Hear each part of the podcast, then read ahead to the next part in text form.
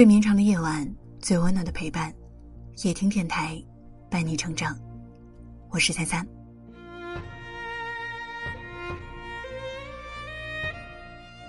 凌晨三点，我接到闺蜜老公打来的电话，他嗓音发颤的说：“小九可能出事了。”小九老公在外地上班，他俩夫妻多年，平时小九一个人照顾孩子，和公婆相处磕磕碰碰。最近他孩子身体出了问题，两个人又正在闹离婚。我给他打了二十七通电话，一直没有人接。小九老公一边翻看着朋友圈，一边哭得歇斯底里。里面有一封小九写给他的信：“亲爱的老公，我披着一身伤痕，很讶异自己还能叫出这个称呼来。也许是源于你这四年的折磨吧。”让我明白了，什么叫逆来顺受。嫁给你的时候，你对我的承诺是一辈子不动粗，一辈子说长不长，说短不短。也许四年，也是最大的期限。但我相信这是你最后一次动粗，没有下次了，因为我不给你机会，对吗？说实话。我看着身边手足无措的男人，我没有丝毫的动容，只有对小九满腔的心疼。那个白天还说说笑笑的人，突然就不知道跑哪里去了。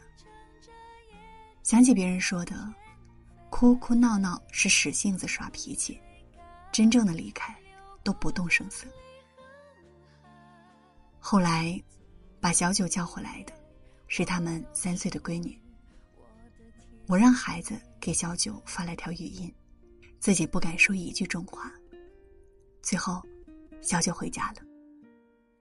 这个在深夜独自去死神手里跑了一圈的傻姑娘，回来说，经历了一些事情，才知道这世上真的有“万念俱灰”这个词。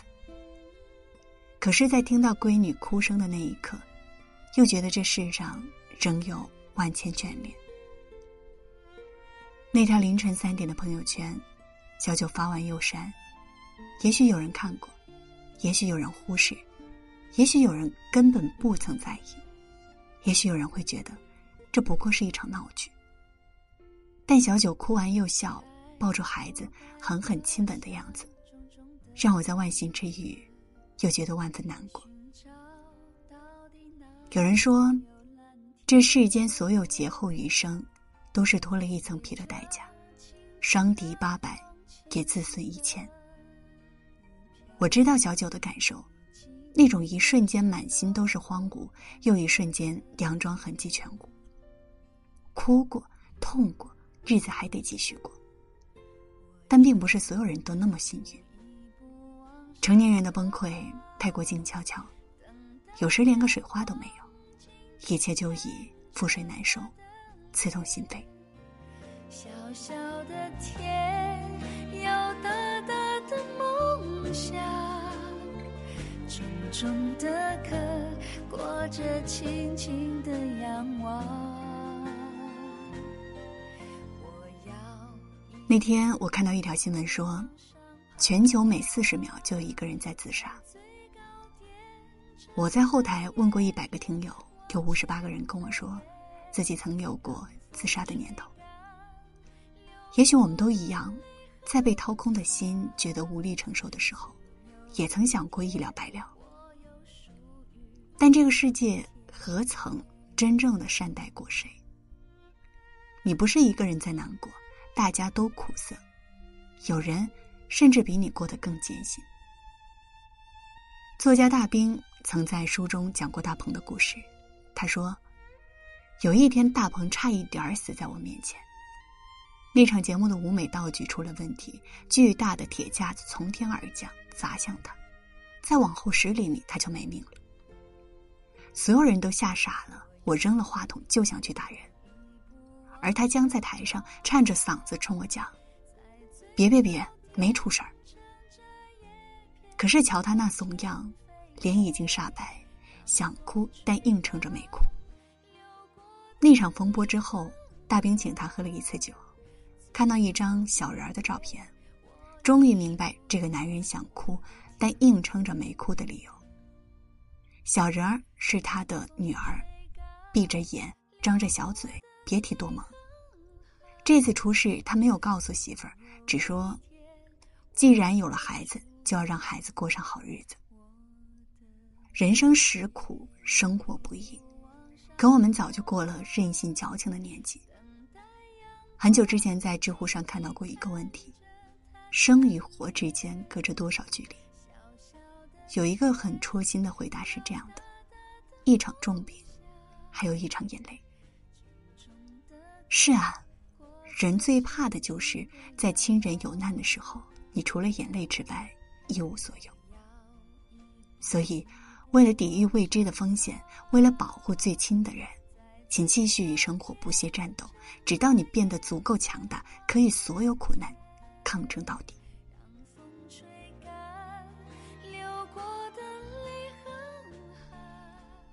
网上曾经有一份流传很广的时间表。一九九一年，李安凭借电影《推拿》一举成名，但此前事业失败，在家蛰伏六年。二零零六年，黄渤因出演《疯狂的石头》被人熟知，距离第一次拍戏也过去六年。二零一六年，Papi 酱走红，但在二零一一年就已经做起了视频，从无人问津到名声大噪，花了五年时间。所有快乐的、光明的生活都不是信手拈来的。还记得电影《喜剧之王》里的那段经典对白吗？看前面漆黑一片，什么也看不到。也不是啊，天亮后会很美的。是的，天亮后会很美。所以相信我，你既已身处黑暗，那黎明。一定不会太远，要加油啊！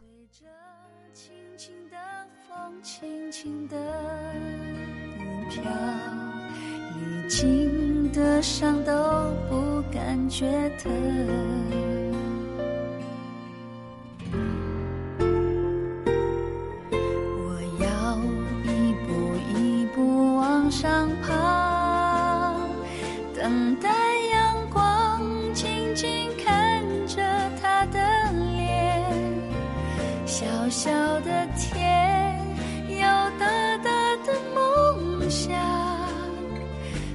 重重的壳，裹着轻轻的仰望。我要一步一步往上爬，在最高点乘着叶片往前飞，让风吹干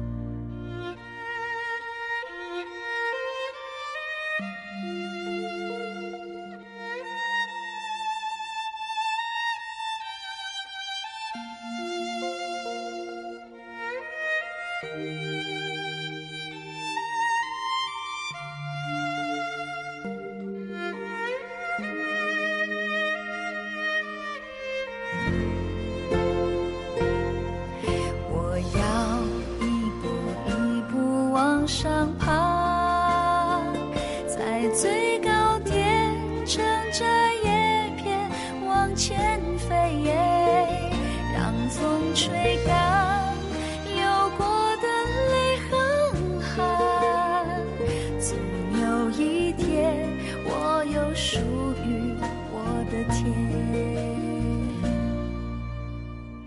让风吹干流过的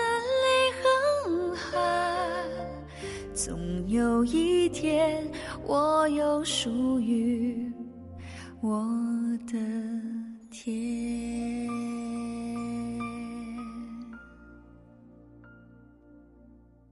如果你喜欢今天的文章，记得在文末点亮再看。